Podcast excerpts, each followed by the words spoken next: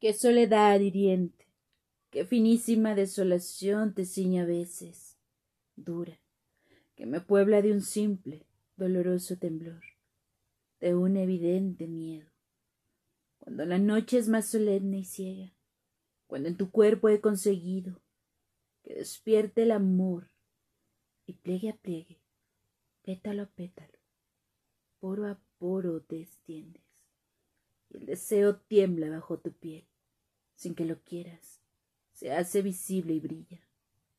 Cuando más blanda estás, cuando más cerca entonces algo, alguno, alguien a quien no miro te recubre, de pronto de una exacta cutícula de espanto, de una piel transparente que no es tuya, como si el aire mismo, tu capullo de atmósfera, cerrándose, de mí te defendiera.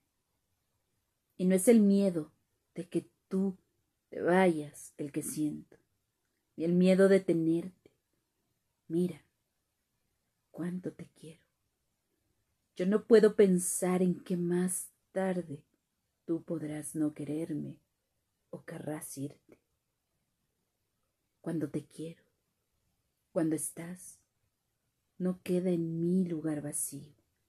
No permites que piense en otra cosa, ni en el dolor, ni en la amargura, ni en la fuga del tiempo irreparable. No, lo que es mi enemigo es algo que está fuera de nosotros, es algo que te tuvo y que no quiere perderte, que te grita, que se agarra de ti, desesperado, y me combate. Pero mi amor no existe inútilmente.